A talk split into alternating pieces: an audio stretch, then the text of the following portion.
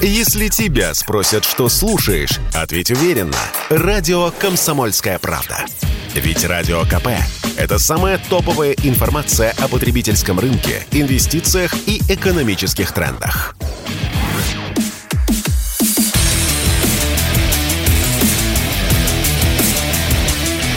Программа с непримиримой позицией.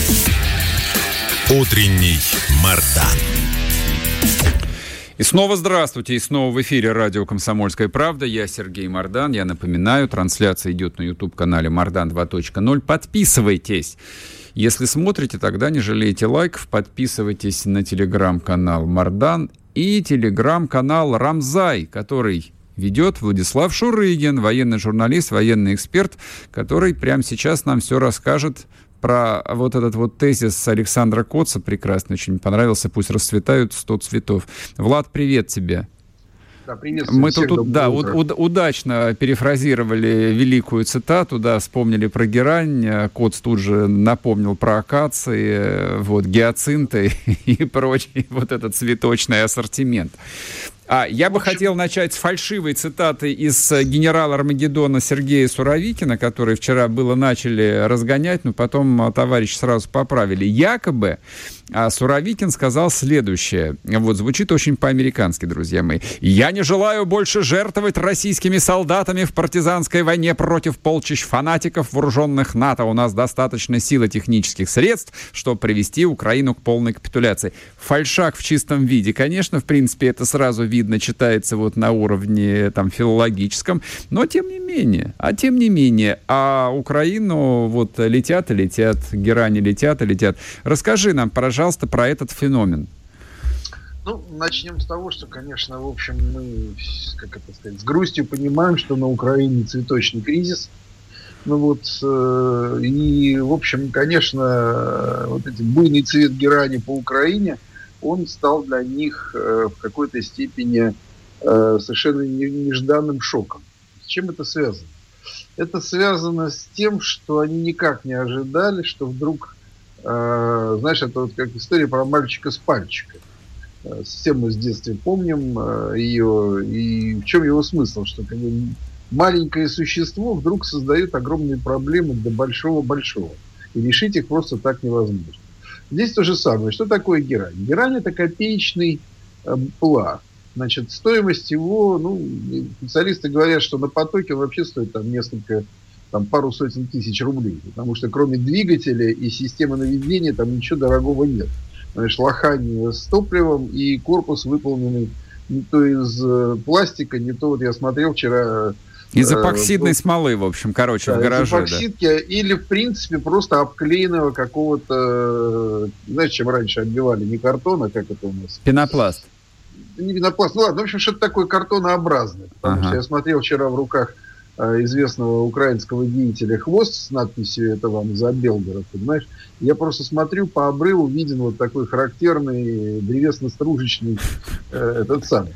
Повторюсь, то есть копеечный э, БПЛА но при этом который, во-первых, а, летит очень далеко, там, до 2000 километров, угу. б, имеет худо-бедно на борту почти 30 килограмм взрывчатки, то есть его не проигнорируешь, это не то, что там, конечно, какая-то пуколка где-то. Угу. И, наконец, в, он высокоточный, то есть он прилетает э, и падает туда, куда надо. Ну, конечно, может быть, не все, но 90 там, с чем-то процентов. А, вторая проблема всего этого дела заключается в том, что его невозможно сбить средствами РЭП. То есть это можно сделать, если он идет в варианте э, значит, дрона где-то в фронтовой полосе, где им управляет оператор. Есть каналы связи, которые можно попытаться забить.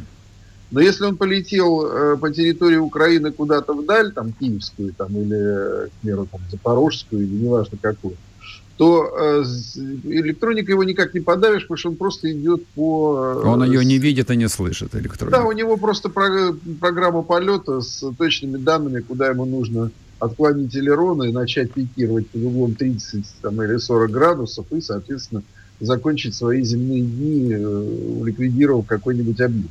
Это, конечно, тоже чрезвычайно плохо. А самое плохое, как я уже сказал, в том, что он стоит 1200, может быть, 250, а уничтожать его приходится ракетами, которые стоят сотни тысяч э, долларов. Более того, проблема заключается в том, что этих ракет Украина не производит. То есть все, что есть, это либо советские запасы, либо это дают тебе добрые самаритяне с Запада. И самаритяне с Запада дают ракеты, они как бы так радостно на это все идут, выдают им периодически комплексы, причем новые комплексы, мы не будем в этом случае там пытаться хаять там тот же самый Айрис там, или какой-нибудь американский, который они собираются давать. Это отличные современные комплексы. Но опять же, повторюсь, те, те же самые Айрис на вооружении еще толком никем не принято. Они там есть в Норвегии, по-моему, ну и Швеции, не помню, какой там второй страны. И э, в этом случае стоимость ракеты каждого из них, еще раз, это сотни тысяч долларов.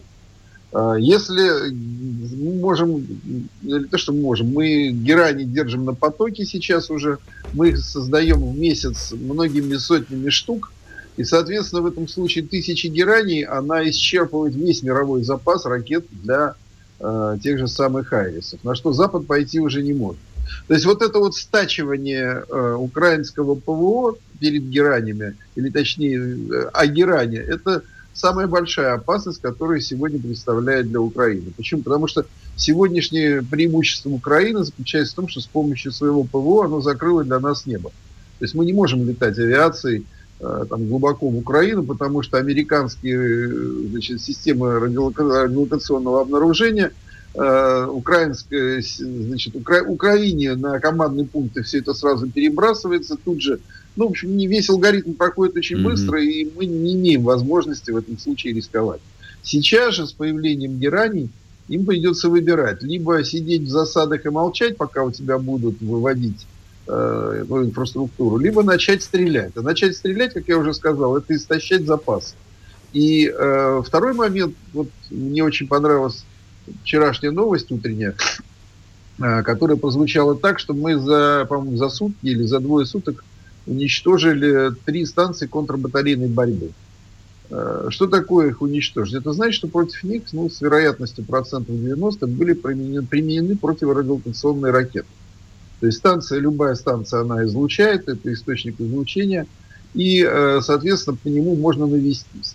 Так вот, если ту же самую герань модернизировали до, до уровня, при котором она может работать еще и как э, противорадиолокационная герань, то это сделает вечер вообще томным. Почему? Потому что, э, так, как бы это сказать, стаи таких гераний, которые могут висеть в воздухе там, до 6-7 часов, по-моему, так у них говорилось, э, запущенные даже просто в вольном полете над территориями, где могут находиться радиолокационные станции, ПВО-станции или станции э, артиллерийской разведки, или любые другие, просто баражируя там в определенном квадрате, они будут либо заставлять э, украинцев молчать и сидеть тихо, не вылезая, либо это будет заканчиваться очень плохо, потому что одну ты, конечно, собьешь, но когда их там летит, еще раз говорю, стая, там 5-6 штук, и все будут наводиться на один источник, то, конечно, в этом случае вероятность, что ты отстреляешься, она очень невелика.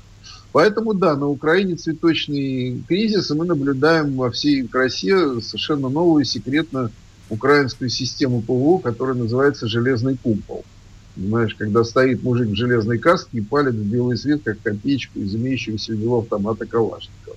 Я здесь в этом случае сразу вспоминаю свои ночи в э, Багдаде, очень такие пышные цветисты, но у Багдада были там вокруг Багдада сотни скорострельных там пушек стояли зенитных, там бафорсов там и всяких. А здесь вот с пушками зенитными вообще не урожай. Э, кроме немецких переданных гепардов там ничего нет.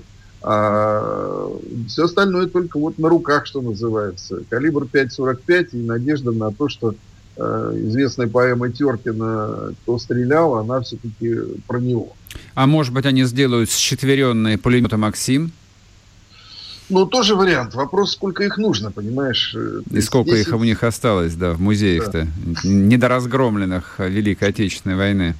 Вот я хотел сказать. А, вот у меня какой вопрос. А, вот тут же есть аналогия, ну как аналогия, техническая аналогия о том, что герань фактически это э, немецкая ракета Фау. Люфторпедо. Вот, с таким же поршневым двигателем она была ведь. Ну, Первая модификация. Конечно, Ну, если быть совершенно точным, то, конечно, это калька с трофейного американского БПЛА. Но просто двигателя соответствующего, который был у американцев, у иранцев не было, они создали такой простой поршневой вариант, который, конечно, сам по себе является очень мощным психологическим воздействием, потому что сейчас уже э, появилась на Украине термин геранифобия, потому что когда как они говорят, или там называют адские мопеды начинают звучать в небе, это, конечно, mm-hmm. очень сильно измочаливает нервную систему и очень сильно, скажем так, печалит.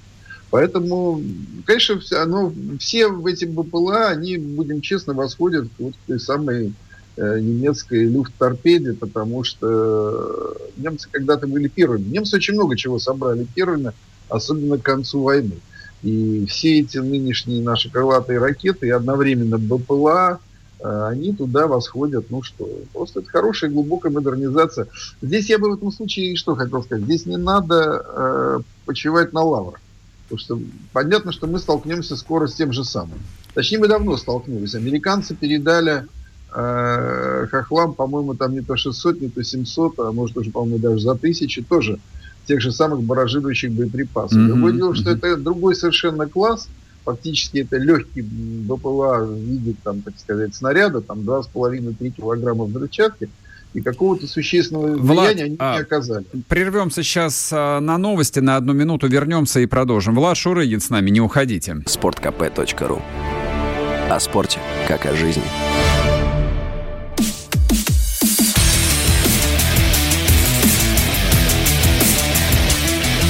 Программа с непримиримой позицией. Утренний Мардан.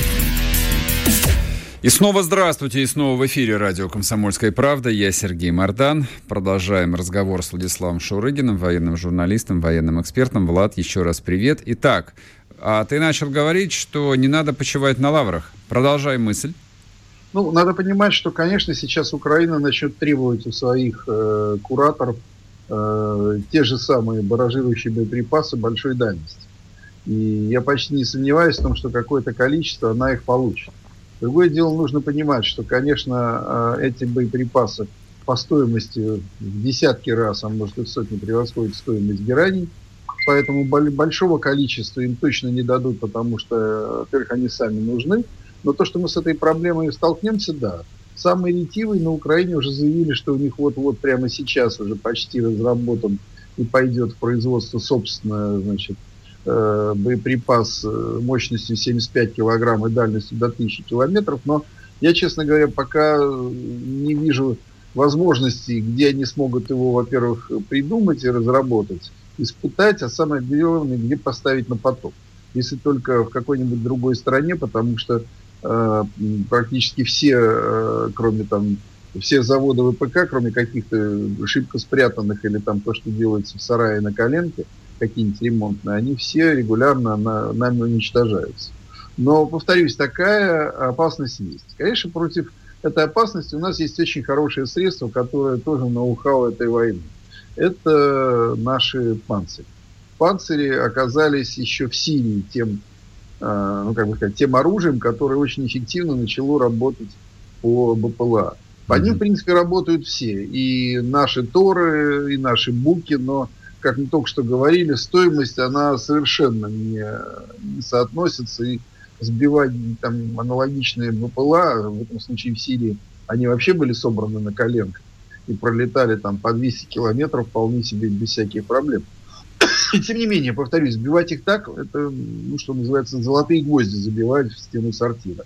Угу. Вот. И тогда, в общем, была поставлена по итогам Сирии задача создать легкую ракету, специально заточенную вот именно под перехват таких э, маловысотных и малоскоростных целей, которые, в общем, контрастны, которых видно.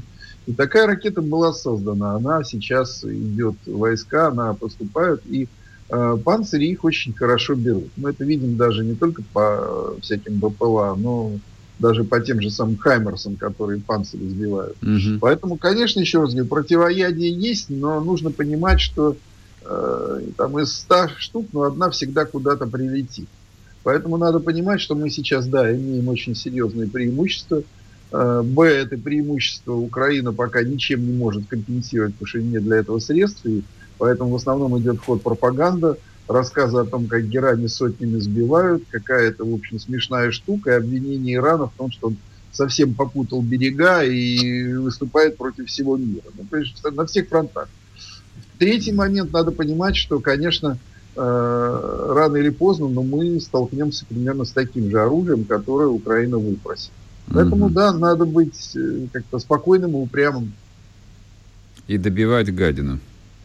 Без вопросов. Только так и никак иначе. С твоей точки зрения, вот то, что происходит, э, ну, детальной же информации у нас нет, кроме редких комментариев, что удары нанесены по объектам энергетической инфраструктуры. Вот у меня за, последний, ну, за последнюю неделю сложилось ощущение, что действительно, так сказать, в преддверии Э, ноябрьских холодов э, Украину оставляют на минимальном энергетическом обеспечении. То есть вряд ли, в общем, принято решение устроить им тотальный э, коллапс, вот, чтобы они там все окоченели, но чтобы хватало впритык, мне кажется, примерно вот это и происходит как это, к ноябрьским праздникам, как раньше советское Да, время, да. Кстати, кстати, не-не-не, к, к Дню народного единства. Я бы даже так бы сказал бы, да, к Дню народного единства. Уничтожить всю украинскую инфраструктуру, да, и предложить им единство. Знаешь, у меня есть ощущение примерно такое же, что все решения приняты, но после вот того массированного удара, как бы сразу поражения максимального числа объектов, теперь идет, знаешь, как говорят, охотников добор. Mm-hmm. То есть все понимают, что дальше торопиться некуда.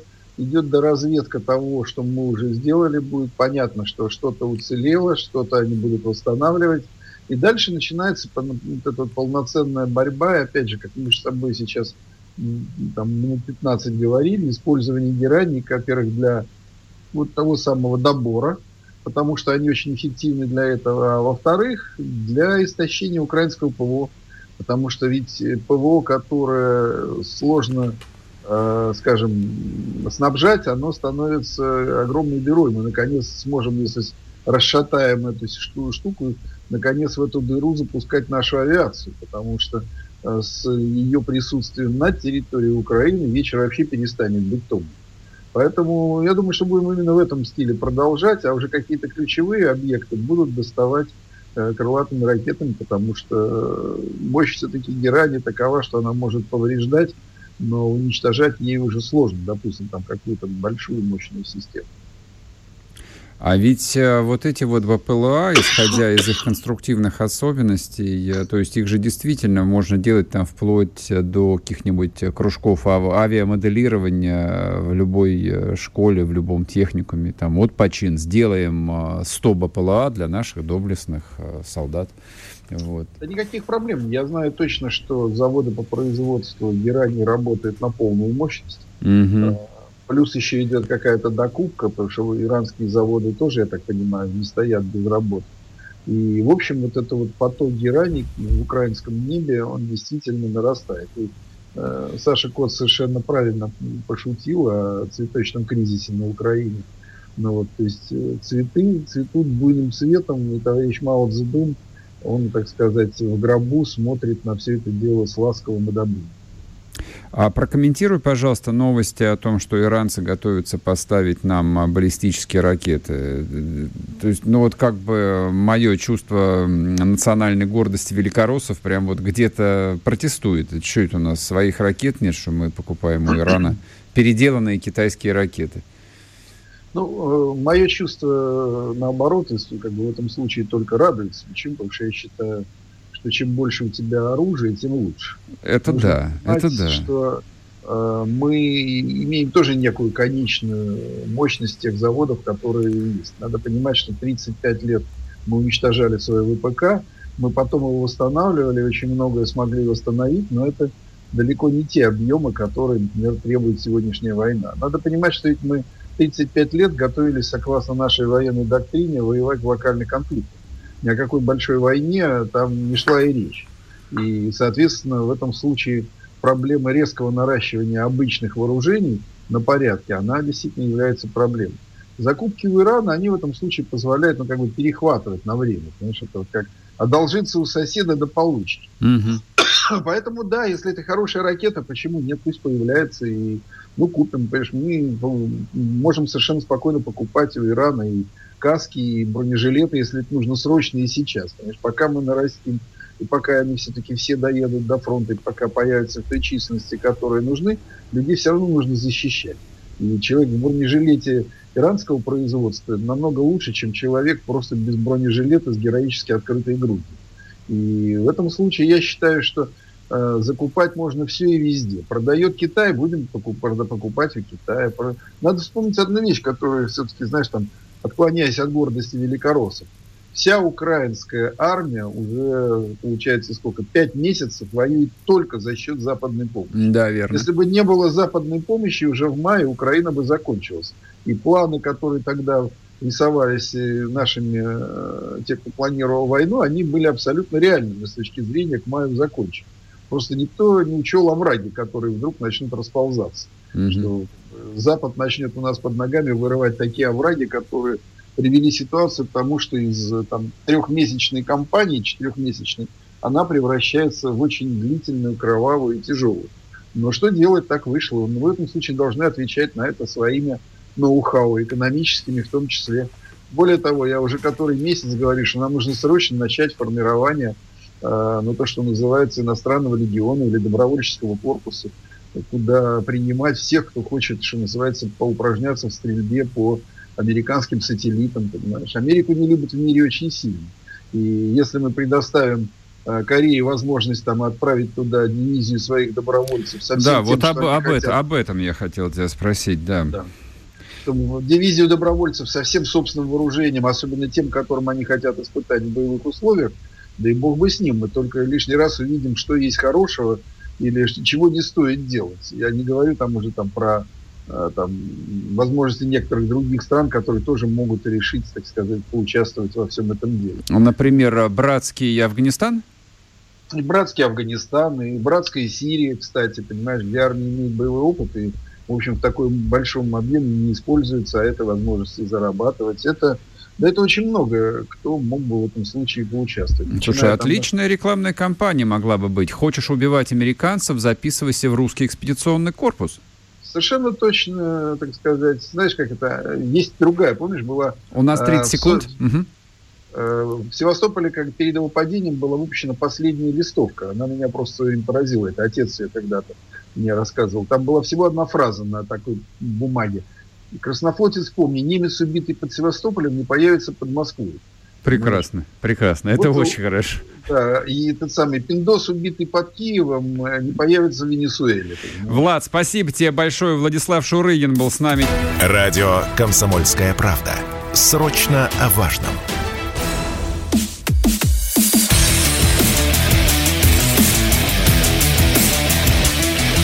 Программа с непримиримой позицией. Утренний Мардан. И снова здравствуйте, и снова в эфире радио «Комсомольская правда». Я Сергей Мардан. Подписывайтесь на YouTube-канал Мардан 2.0 и на телеграм-канал Мардан. А, прежде чем мы перейдем к следующей веселой теме, а, я да, хотел бы, спасибо, что подсказываете, хотел бы напомнить э, слушателям, зрителям тем, кто находится в прифронтовых э, областях, э, к жителям города Белгорода, друзья мои, перестаньте снимать на свои мобильные телефоны, что бы то ни было. Вот в идеале вообще перестаньте снимать. Перестаньте выкладывать это в сеть, не выкладывайте это ни в какие вот саповские чаты, вообще не выкладывайте. То есть это вам же вредит. Но, по-моему, уже всем все объяснили. Не, понимаю, что обращаться, напоминать, говорить нужно каждый божий день. Учитесь, в том числе и у врага. Учитесь у хохлов, которые ничего не выкладывают. Вот все заблюрено, ничего не видно, куда эта герань летит, куда там ракета жахнула. Чем э, больше вы осложняете работу до разведки, тем ближе победа. Вот и все. Так, ладно, переходим, соответственно, к развлекательной части нашей сегодняшней программы. Новости Государственной Думы. Ну вот это одна из любимейших э, народных организаций. А, и я думаю, что даже если бы подряд получили самые-самые лучшие пиарщики, как, какие только есть в мире, я думаю, даже у них были бы неразрешимые проблемы над тем, как э, репутацию Государственной Думы ну, привести более-менее в рабочее состояние. Ну, а как с таким контингентом работать? Ну, казалось бы. Ну, вот началась СВО, все ровно. Там есть э, целый список э, толковых людей, которых избрали в депутаты, которые профессионалы, которые дают нормальные комментарии, за которых не стыдно на самом деле.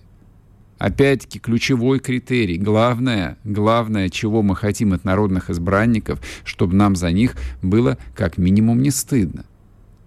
И тут новости. Здрасте. А в рамках кампании да, с, по борьбе с гомосексуализмом в Государственной Думе э, учредили Всесо... Всероссийский союз социальный блогер. Еще раз, если вы не поняли. Всероссийский союз социальный блогер. Я в телеграм-канале, а, ну, репостнул развернутую новость а, из другой, из другого ТГ-канала «Беспечный пиарщик», старый, авторитетный, там талантливые люди его давно ведут.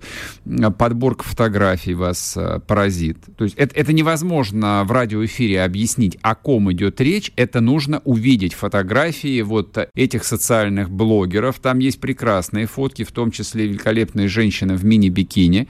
Вот, нет, не 1960 1968 года 2022. Вот это вот все социальные блогеры. Значит, сооснователями Всероссийского союза блогеров стала Алла Лагутина, студентка МГИМО, 1 миллион аудитории в запрещенном Инстаграме.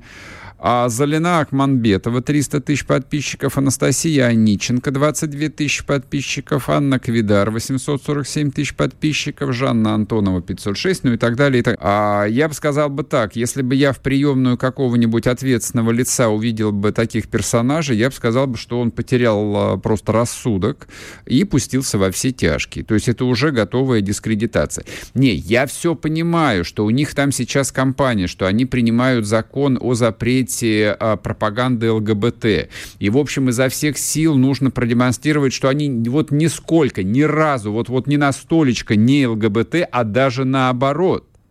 Ну, дорогие мои, но мы же вам не за это платим зарплату. Мы же не за это разрешаем вам носить э, на пиджаке вот этот вот э, значок с гордой надписью э, «Депутат Государственной Думы». Не за это. Это тоже не очень здорово.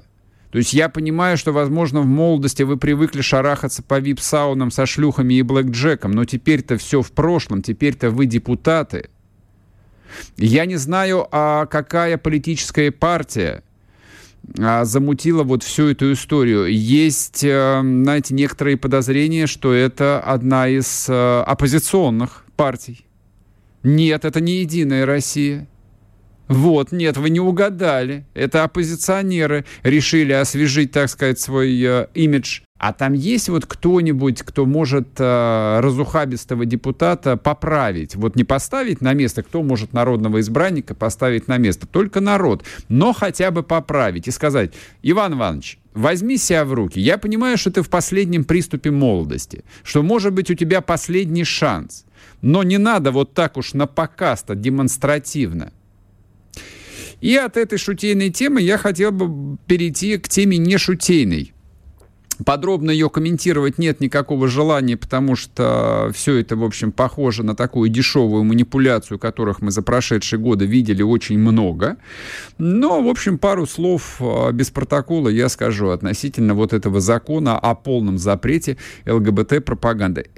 Я вот в другой ситуации, в другой ситуации я сказал бы «да», Хорошо. Вот эту вакханалию, конечно же, ее надо прекратить. Но есть два соображения. Первое. Эту вакханалию нельзя запретить никаким законом. Это работает совсем не так. Это формируется общественное мнение, это проводится работа с лидерами общественного мнения, это блокируются а, вот а, те потоки дерьма, которые льются в сознание людей через через, подчеркиваю, телевизионные каналы, не только федеральные, у нас огромное количество нишевых каналов, которые а, народ населением всем вот этим вот дерьмом кормят. Через всевозможные а, онлайн-кинотеатры, тоже это вообще никак не цензурируется. Это льется через социальные сети, в том числе которыми владеют а, российские олигархи. То есть не сказать, что это вот проклятые пиндосы а, нас кормят бездуховностью. Нет. Вы в американском Ютубе вот а, весь тот а, мрак, которого есть в изобилии, ну, найдете, конечно, если покопаетесь, но там довольно серьезные ограничения выставлены. А вот ВКонтакте никаких ограничений нет вообще. То есть там себя чувствуют, как у себя дома, хохлоботы, то есть там цепсо резвится по полной программе. Там а, проповедники толерастии вот в химически чистом виде, как у себя дома, все, что хочешь. Там паблики педофилов процветают абсолютно. Там все есть. Никакой цензуры там только нет. Она не работает. То ли ее не придумали, то ли, в общем, до нее не дошли руки. Я не знаю, в чем проблема. Но это факт. А вот закон, он, может, и пригодился бы в другое время, в другой ситуации. А вот а, во время войны специальной военной операции, которая неожиданно превратилась в Великую Отечественную войну, а демонстрировать 150 миллионам добрых русских людей, что у вас нет никаких иных забот, кроме борьбы с гомосексуализмом, но а, я вам так скажу, не надо считать, что граждане России идиоты. Не надо так считать. До добра вас а, эта идея не доведет. Дорогие мои избранники, вот политтехнологи и прочие так называемые политики. Вы ошибаетесь. Русские люди не идиоты. Русские настолько народ внезапный, что вот он молчит-молчит, а потом будет, как в рассказах Бунина. А потом конюх Иван Петров пришел и господским лошадям глаза выколол. Понимаете, как бывает? Не надо доводить до греха. Не надо доводить до греха. Займитесь делом. У вас не решен вопрос по выплатам мобилизованным на федеральном уровне. У вас не решен вопрос другой, прикладной. Люди сейчас за свой счет покупают амуницию, эти броники и каски чертовы. Решите вопрос, чтобы семьи получали максимально быстро деньги обратно. Решите вопрос, чтобы были унифицированы выплаты мобилизованным по и воюющим по всей стране. Люди не должны ждать, просить, договариваться, скандалить. Люди ничего этого не должны. Не должны. Вы им теперь должны. Вы их призвали, и поэтому вы им теперь по жизни должны. Вот чем должна заниматься Государственная Дума, как законотворческий орган – а не вот этой хренью под названием «Закон о запрете, полном запрете ЛГБТ-пропаганды». Нет же других забот? Конечно, нет. Че, о чем еще беспокоить? Все остальные проблемы решены. Не хотите рассмотреть вопрос о репатриации соотечественников? Не хотите, не хотите прекратить в экстренном порядке бесконтрольную миграцию в Россию? Не хотите? Не хватает сил? Времени нет? То есть на, на гомосексуализм у вас время есть. Еще бы. Вот такой комментарий вам. Такая вот легкая, так сказать, элегантная, развлекательная, почти что сексуальная тема. Сейчас мы уйдем на короткий перерыв на новости, вернемся и закончим. Радио «Комсомольская правда». Никаких фейков, только правда.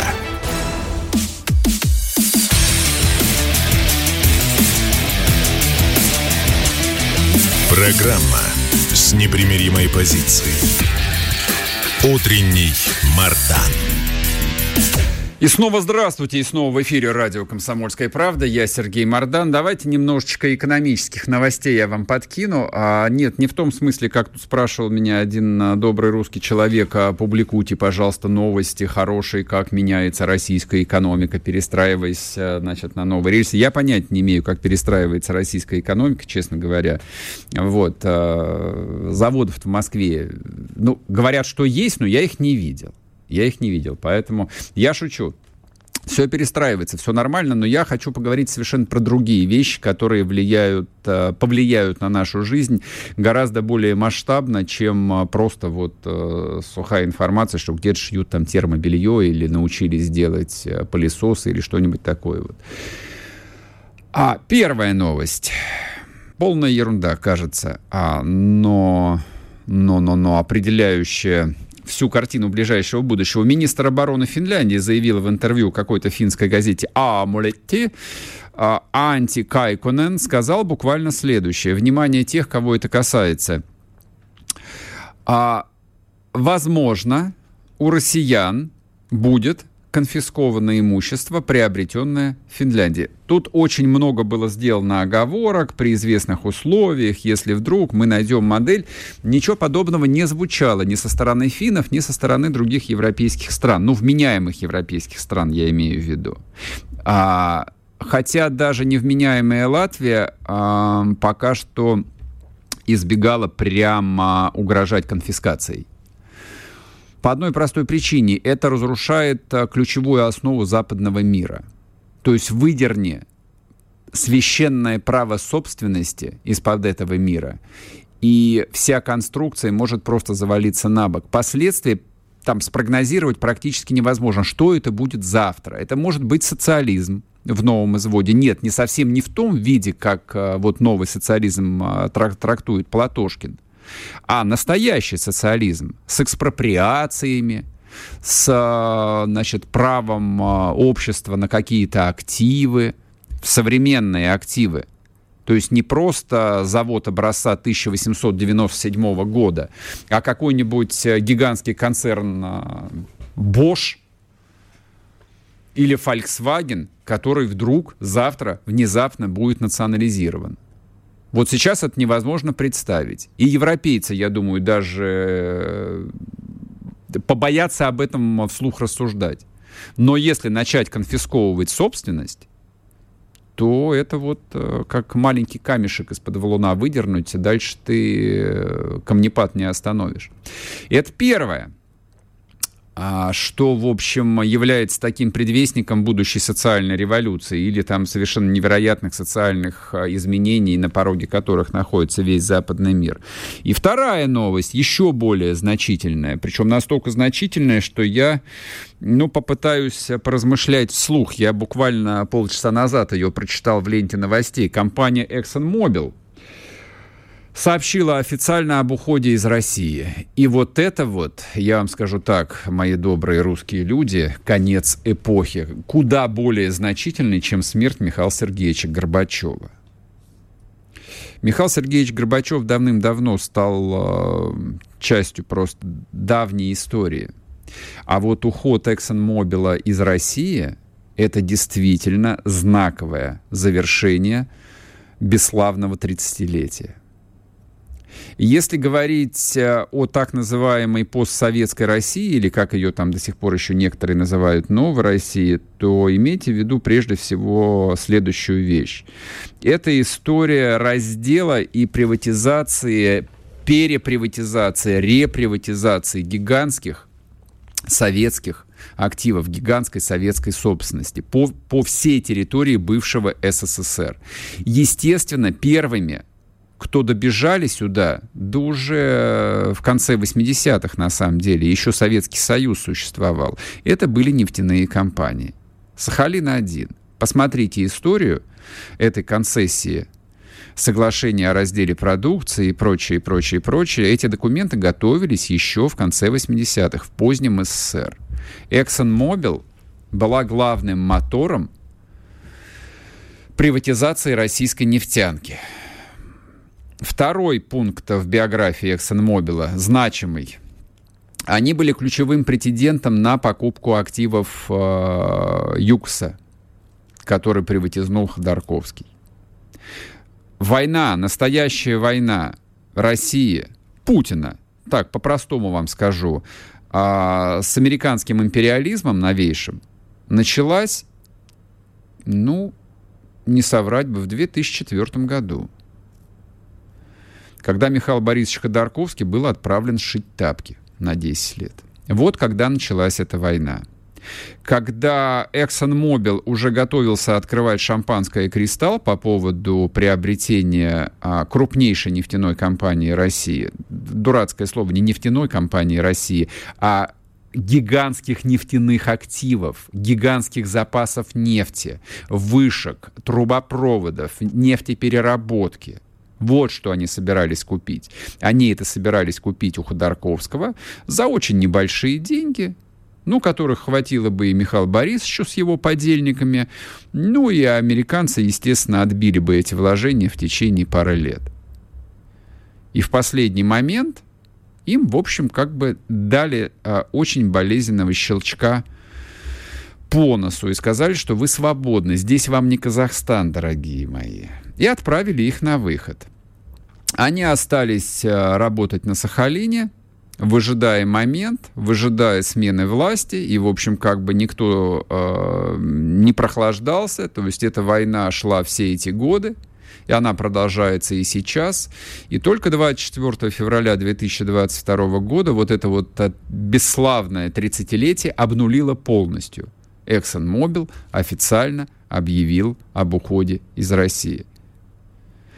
Они остаются на территории других бывших советских республик, которые нынче говорят, что не, не надо к нам относиться как к бывшим советским республикам. Они являются фактически номером один на территории Казахстана, нашего дружественного союзного Казахстана. Там американские корпорации и прежде всего ExxonMobil являются крупнейшим инвестором, и вот эту вот казахстанскую нефть они и качают.